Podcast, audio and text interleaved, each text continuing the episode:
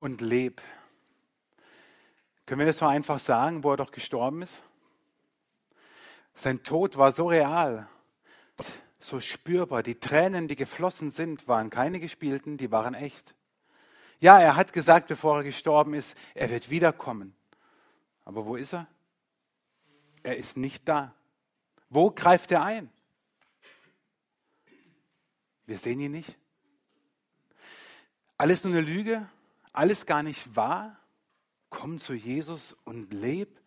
Ja, er hat gesagt, er greift in unser Leben ein. Wir brauchen nur beten und er hört schon und er kommt wieder. Aber er ist nicht da. Können wir uns dann auf das andere verlassen? So fühlen sich Christen heute, aber so haben sich vor allem Christen in der ersten Generation gefühlt, im ersten Jahrhundert nach Christus und im beginnenden zweiten Jahrhundert. Die Menschen hatten die Befürchtung, Gott hat uns vergessen.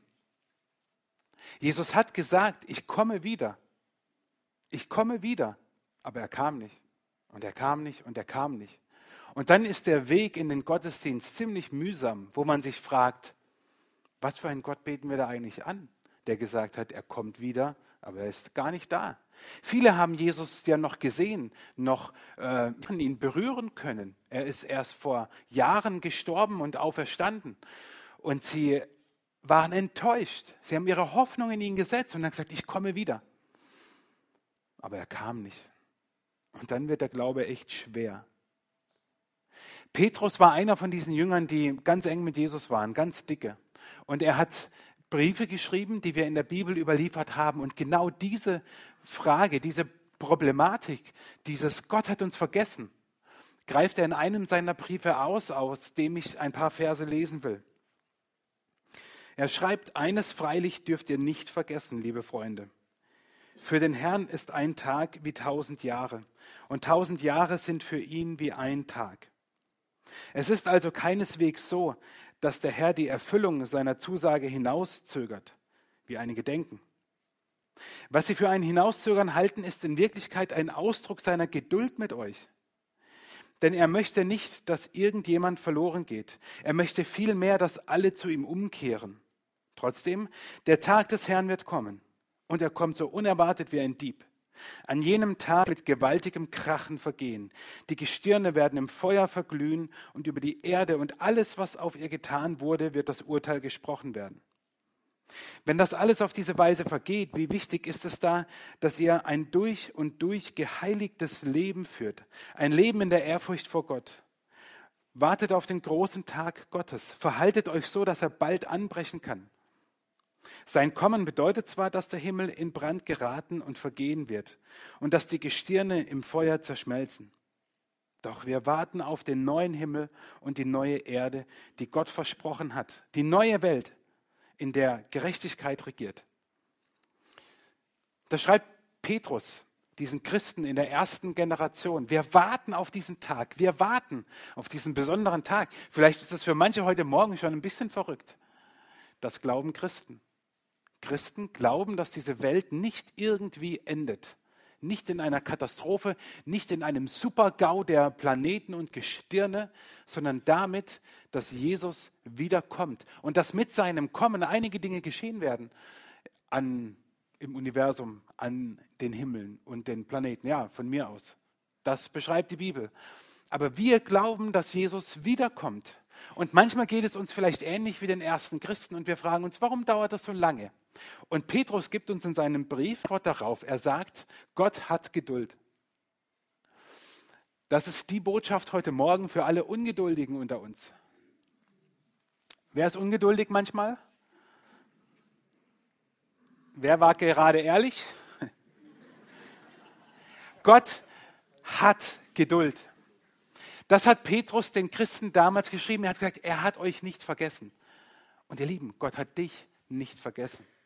Auch wenn du manchmal denkst, ja, wo bleibt denn Jesus? Meine Gebete verhallen irgendwo. Er hat dich nicht vergessen. Gott hat Geduld. Gott hat Geduld. Das schreibt Petrus. Er hat Geduld mit euch.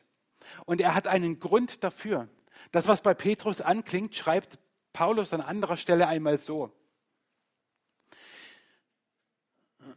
Drücken wir jetzt beide an der Präsentation rum. Ah, da ist es. Gott will, dass alle Menschen gerettet werden und dass sie die Wahrheit erkennen. Deswegen hat Gott Geduld. Gott will, dass alle Menschen die Wahrheit erkennen, dass alle Menschen Jesus erkennen. Jesus hat von sich gesagt, ich bin die Wahrheit. Ich bin der Weg, ich bin die Wahrheit und ich bin das Leben. Gott will, dass alle Menschen die Wahrheit erkennen und dass sie gerettet werden. Das ist der Grund seiner Geduld. Das ist, warum wir immer Jesus nicht wiederkommt oder dass er noch nicht wiedergekommen ist. Das ist der Grund, weil Gott sagt, ich will, dass alle gerettet werden und Jesus erkennen. Es ist ein großes Ziel. Alle heißt alle. Da ist keiner ausgenommen. Gott will alle. Das ist ja gerade so, für alle ist ja gerade in der Politik ein ganz großes Schlagwort. Und ich finde es toll, dass wir an einen Gott für alle glauben. Gott liebt alle. Und er möchte, dass alle Menschen Jesus erkennen als ihren Herrn und als den, den Gott gesandt hat. Die Wahrheit in Person erkennen. Und das ist für die Menschen damals, für die erste Christengeneration, ein, ein Paradigmenwechsel gewesen, ein, ein Gamechanger neudeutsch. Ja? Also eins, das die Dinge auf den Kopf stellt und das Leben total verändert, weil sie jetzt wissen, ach, deswegen ist Jesus noch nicht wiedergekommen. Ja, dann hat das ja auch Auswirkungen auf die Art und Weise, wie wir unser Leben führen. Und da schreibt Paulus, jetzt ist die Zeit der Gnade, jetzt ist der Tag der Rettung. Versteht ihr, wenn Paulus schreibt jetzt, meint er nicht morgen. Er meint jetzt. Meine Frau war letzt auf einer, einer Konferenz für Frauen, deswegen durfte ich nicht mit. Und dort hat die Richterin erzählt von der Geschichte vom Volk Israel in Ägypten und wie Mose zum Pharao ist und dann kamen ja die Plagen über Ägypten, ziemlich furchtbare Plagen. Und bei den Fröschen fragt Mose Pharao, entscheide du, wann es aufhören soll. Also ich kürze es jetzt extrem ab, ja. Entscheid du, wann es aufhören soll. Und was sagt der Pharao? Morgen. Was für ein Quatsch. Aber genau das ist hiermit gemeint. Jetzt ist die Zeit der Gnade. Jetzt ist der Tag der Rettung. Heute Morgen bist du hierher gekommen und hast gedacht, ja, mal gucken, was mich erwartet. Jetzt ist die Zeit der Gnade. Jetzt ist der Moment, an dem Gott an dir wirkt. Wie? Das schauen wir uns gleich an.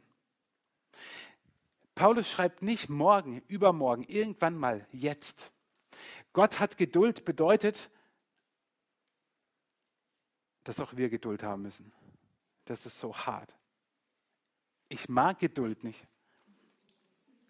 Ich mag es einfach nicht. Also es gibt ja Dinge, die kann man sich aussuchen und Dinge, die kann man sich nicht aussuchen. Wenn ich es mir aussuchen könnte, ich würde mir Geduld nicht aussuchen. Warum auch? Macht ja keinen Sinn. Scheinbar. Wisst ihr, wir sind geboren worden, um zu leben. Das klingt. Und ihr denkt, ja klar, warum sonst? Also ich meine, deswegen kommen wir auf die Welt. Aber würdest du dein Leben oder dein Dasein, deine Existenz als Leben bezeichnen im Moment, heute Morgen? Jetzt ist der Tag der Rettung, jetzt ist der Tag der Gnade. Wie würdest du dein Leben bezeichnen? Schöpfst du aus dem Vollen? Oder ist es so, dass du eher deine Zweifel hast, dass Sorgen dich quälen, dass du heute Morgen hier bist, weil du um einen lieben Menschen immer noch trauerst, egal ob es wenige Wochen oder vielleicht schon mehrere Jahre her ist, dass er nicht mehr an deiner Seite ist? Wie würdest du dein Leben beschreiben? Wir sind geboren worden, um zu leben, nicht nur irgendwie. Und Petrus schreibt in diesem Abschnitt, den wir gelesen haben, sozusagen drei Dinge.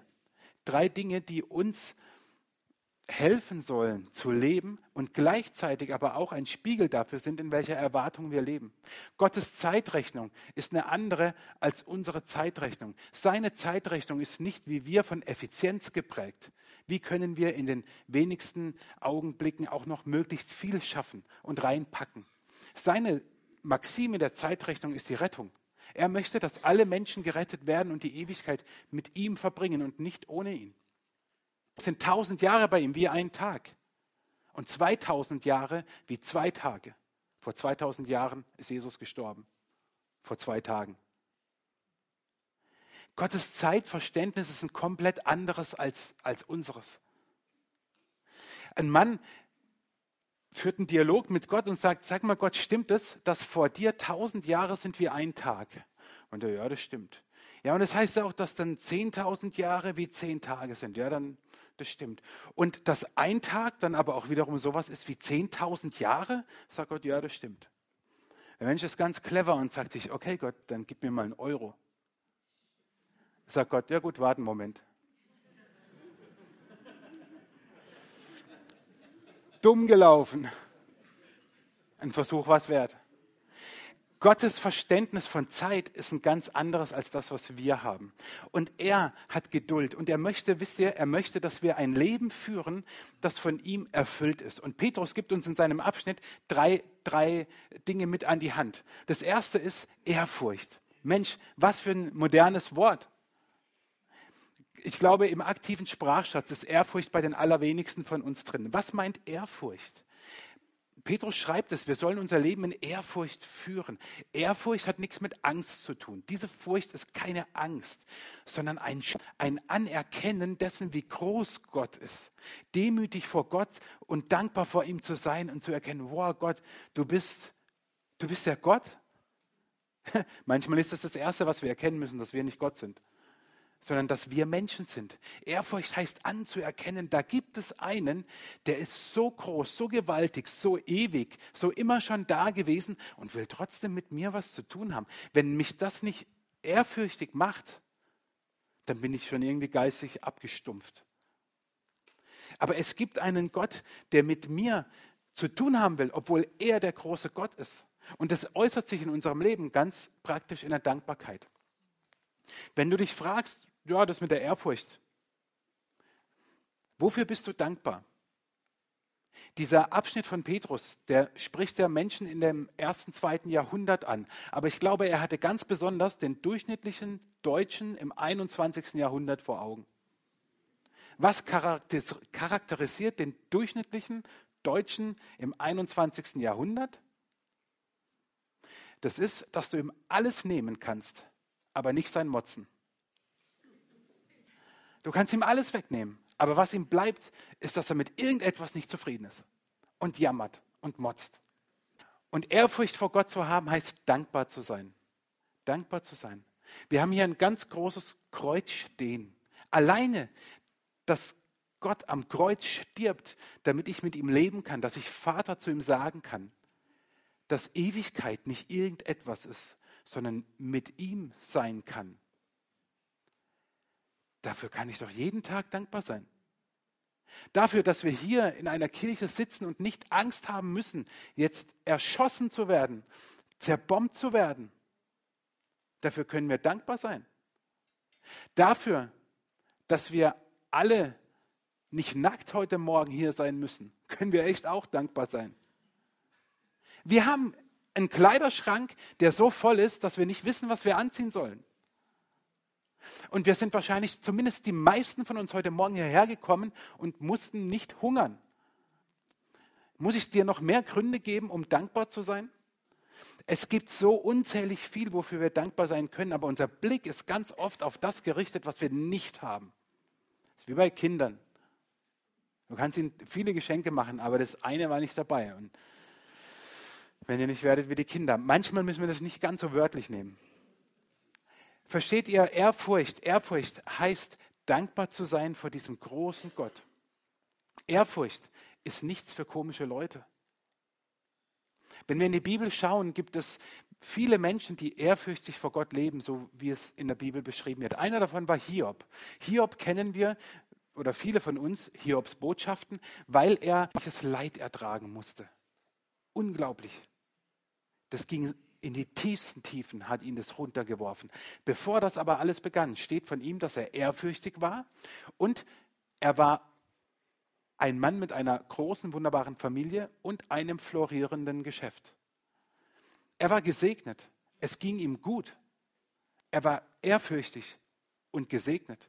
Im Neuen Testament gibt es einen Mann namens Simeon, von dem wissen wir ganz wenig, nur dass Jesus nach seiner Geburt zu ihm gebracht wurde. Und dieser Simeon von ihm ist auch die Rede, dass er ehrfürchtig ist, dass er Gott ehrt, dass er sein Leben in, im Verhältnis zu Gott sieht und weiß, da gibt es einen Gott, der mich liebt. Und ich bin Mensch und er ist Gott. Und er war die Respektsperson im jüdischen Volk. Ehrfürchtig. Und weiter im Neuen Testament gibt es eine Person namens Cornelius. Er war Hauptmann über mehrere hundert römische Soldaten. Vielleicht kein Traumjob, aber zumindest ein Job, den jemand auszeichnet, der besonders gut ist. Er war ehrfürchtig. Ehrfürchtig zu sein heißt nicht, ich verpasse mein Leben. Im Gegenteil. Ich möchte euch einen Abschnitt aus Psalm 34 vorlesen, der über Ehrfurcht spricht. suchte, antwortete er mir und er rettete mich aus aller meiner Furcht. Die auf ihn sehen werden, strahlen vor Freude und ihr Angesicht soll nicht schamrot werden. Als einer im Elend rief, hörte der Herr und half ihm aus allen seinen Nöten. Der Engel des Herrn lagert sich um die her, die ihn fürchten, und hilft ihnen heraus. Schmecket und sehet, wie freundlich der Herr ist, wohl dem, der auf ihn trauet. Fürchtet den Herrn, ihr seine Heiligen. Denn die ihn fürchten, haben keinen Mangel. So. Entweder wir nehmen das ernst oder wir gehen gleich einen Kaffee trinken. Denn die ihn fürchten, haben keinen Mangel. Okay? Und jetzt alle, nein, Scherz. Denn die ihn fürchten, haben keinen Mangel. Vielleicht ist das, was wir uns manchmal wünschen, nicht das, was Gott uns geben will. Und wir meinen, wir hätten Mangel.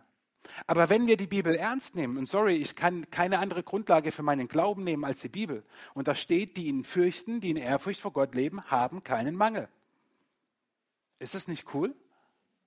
Und Petrus ruft uns dazu auf, und die ersten Christen eben, und im Anblick der Ewigkeit, lebt in Ehrfurcht Gott die Ehre mit eurem Leben. Stellt Gott oder lasst ihn besser gesagt auf dem Thron eures Lebens und ihr seid Menschen und begegnet ihm im Vertrauen. Mehr müsst ihr nicht machen. Aber seid ehrfürchtig vor Gott. Wow. Und ihr werdet keinen Mangel haben. Ich sage nicht, du hast einen Sechser im Lotto oder fährst ab morgen, was weiß ich, was für ein Auto. Das sage ich überhaupt nicht. Aber du wirst keinen Mangel leiden. Wirst du nicht, wenn du ehrfürchtig bist gegenüber Gott. Alles, was du ihm entgegenbringen musst, ist Vertrauen. Und das führt mich zum Zweiten, was Petrus schreibt, nämlich den Wartemodus. Damit ist nicht der Wartungsmodus gemeint. Der würde uns manchmal auch gut tun. Aber Petrus schreibt von einem Wartemodus. Er schreibt davon, dass Christen warten auf diesen Tag, an dem Jesus kommt. Aber dass wir ja auch oft warten in Zeiten der Trauer, in Zeiten der Sorge, des Zweifels, des Nichtwissens, wie es weitergehen soll. Und wenn Christen warten, heißt das nicht einfach Hände in den Schoß legen und gucken. Nein, warten ist christlich gesehen etwas ganz Aktives.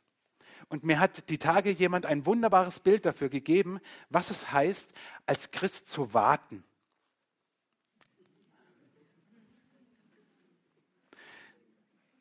Warten heißt nicht, wir gehen jetzt als Christen auf wie Hefeteig, aber so ein Teig macht ja auch nichts anderes, als dass er wartet. Aber in dieser Wartezeit arbeitet die Hefe in diesem Teig. In dieser Wartezeit macht die Hefe aus dem Teig etwas, was wir nicht sehen können. Gut, außer wir setzen uns davor und gucken uns das an. Wenn wir nichts Besseres zu tun haben, okay. Aber was da wirklich passiert, können wir nicht sehen. Aber der Teig wird verändert. Und das heißt warten. Gott arbeitet in dir. Gott arbeitet, wenn du in diesem Wartemodus bist, wenn du in Trauer bist, wenn du Sorgen hast, wenn dein Herz schwer ist, wenn es diese Tage gibt, an denen du morgens nicht aufstehen willst und abends nicht ins Bett gehen willst, weil du Angst hast vor den Träumen, dann arbeitet der Heilige Geist in dir. Ganz zu Beginn der Schöpfung heißt es, dass der Geist Gottes über dem Wasser schwebt und dort ich habe es mal in einer Predigt gesagt, dass das Wort gemeint, was, oder im Hebräischen, was eigentlich brüten bedeutet. Und eine Henne, die brütet, die hockt ja auch nicht ihren dicken Hintern einfach auf das Ding da drauf, sondern das hat ja eine Bedeutung, eine Funktion, da passiert etwas. Und so ist es, wenn wir warten. Im Alten Testament steht das Volk Israel vor einer brutalen Wahl. Sie können nämlich wählen zwischen und ermordet werden. Wahnsinn. Super Entscheidung. Sie stehen vor dem Meer und hinter ihnen kommt das ägyptische Heer, nachdem sie aus Ägypten raus sind. Und sie stehen in der Zwickmühle und wissen, es, es gibt keinen Ausweg. Wir werden sterben. Die Frage ist nur wie, trocken oder nass. Aber wir werden sterben. Und Gott hadert, äh, Mose hadert mit Gott und Gott sagt zu Mose, sag mal dem Volk eine wichtige Botschaft. Und die lautet, der Herr wird für euch streiten und ihr werdet stille sein. Der Herr wird für euch streiten und ihr werdet stille sein. Ich weiß nicht, wie Mose sich gefühlt hat in dem Moment, als Gott sagt, sagt das mal dem Volk. Weil die hatten ja die Bibel noch nicht. Das war ja, also die konnten ja noch nicht lesen, wie es jetzt mit ihnen weitergeht. Die haben das ja das erste Mal erlebt. Und Mose muss ihnen sagen, ihr werdet still sein und Gott wird für euch streiten. Wow, das geht uns so gegen den Strich. Thema Geduld. Warten. Warten ist irgendwie so die kleine Schwester von Geduld, aber macht es auch nicht besser. Aber wenn wir verstehen, dass Gott diese Zeiten nutzt, um uns zu formen, dann will ich dir sagen, gib nicht auf. Gib nicht auf in Zeiten der Trauer, der Sorge, des Zweifels, der Not. Gib nicht auf. Dieses Bild, wie ich finde, ziemlich gut.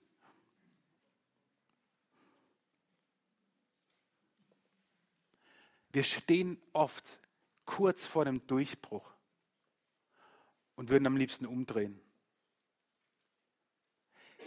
Vielleicht dann, wenn die Trauer über einen lieben Menschen uns wieder überrollt und wir alles hinschmeißen wollen. Wenn Sorgen so in unserem Leben sich festsetzen, in unseren Gedanken, dass wir sagen, das mit dem Glauben ist mir jetzt vollkommen egal. Ich glaube es nicht mehr. Dann, wenn wir uns einsetzen in Beziehungen, in der Familie. Und es kommt nichts. Und wir würden am liebsten hinschmeißen und sagen, rutsch mir halt einen Buckel runter. Gib nicht auf. Manchmal sind wir kurz davor und drehen dann um. Und ich glaube und bin der festen Überzeugung, dass Gott diese Momente, wo wir am liebsten aufgeben würden, nutzt, um etwas Wunderbares entstehen zu lassen. Weil in der Zeit, in der wir warten und still sind und es manchmal so schwer ist auszuhalten, Gott streitet. Gott kämpft für uns. Er setzt sich für uns ein. Der Heilige Geist arbeitet in uns. Und wenn er, und das ist manchmal schon viel, unsere Perspektive ändert, manchmal ändern sich ja nicht die anderen. Wir meinen das zwar, aber was sich geändert hat, war unsere.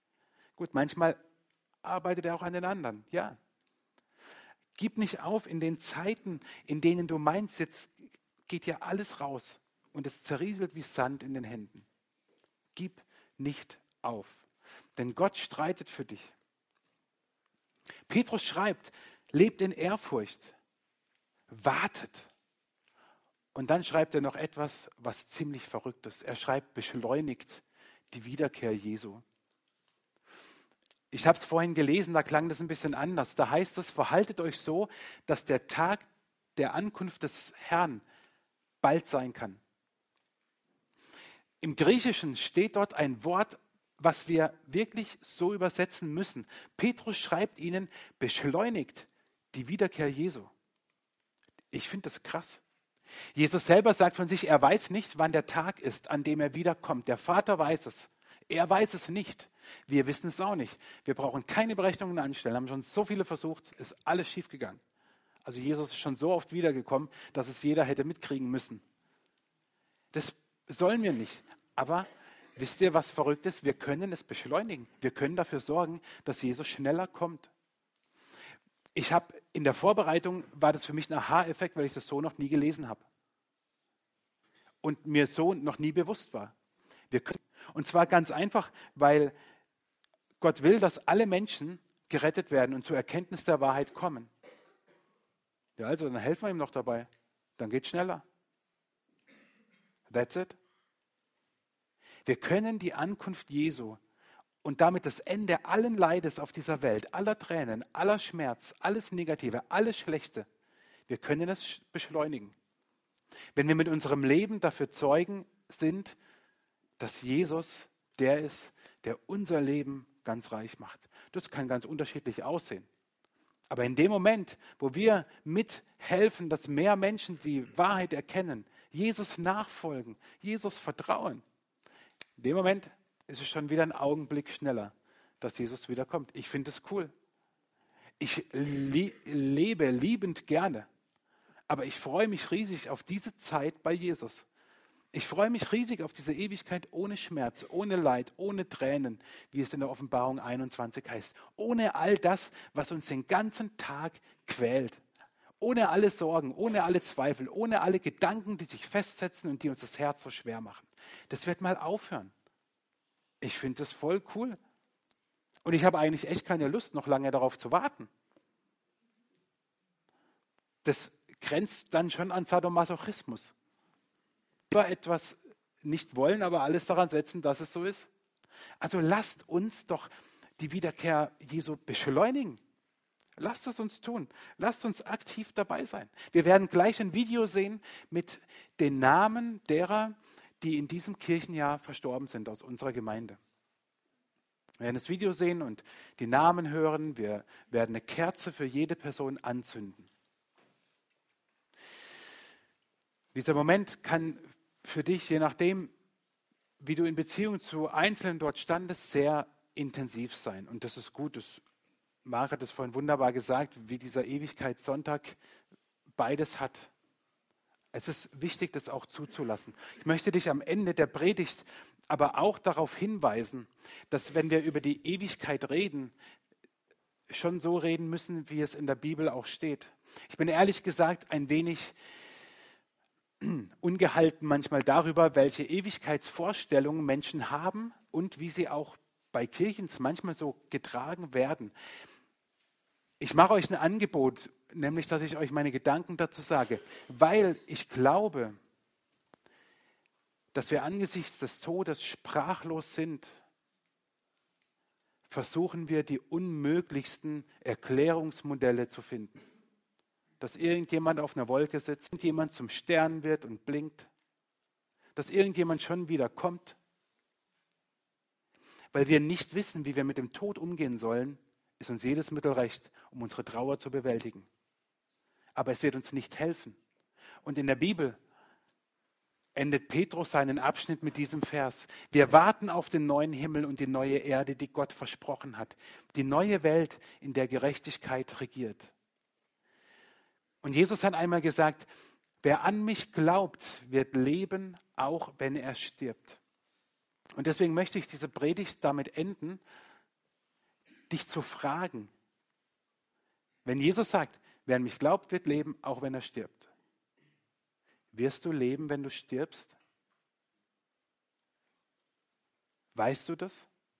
Und wenn du es nicht weißt, was hindert dich daran, heute ist der Tag des Heils. Heute ist der Tag der Rettung. Was hindert dich daran, heute Jesus zu sagen, Jesus, ich verstehe so viel noch nicht, aber ich möchte leben, wenn ich sterbe.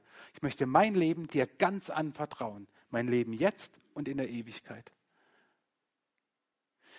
Warte nicht zu lange damit.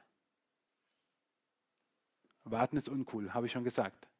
Und wenn du sagst, ich weiß, dass ich leben, weil ich diesem Jesus vertraue, dann ist dieser Sonntag eben nicht der Totensonntag, sondern der Ewigkeitssonntag, weil du weißt, alles wird einmal zu Ende gehen und der, der kommen wird, einmal, ist der, der schon da ist und dir in jeder Not, in jeder Trauer, in jeder Sorge, in jedem Zweifel zur Seite steht und dich hält und trägt. Amen.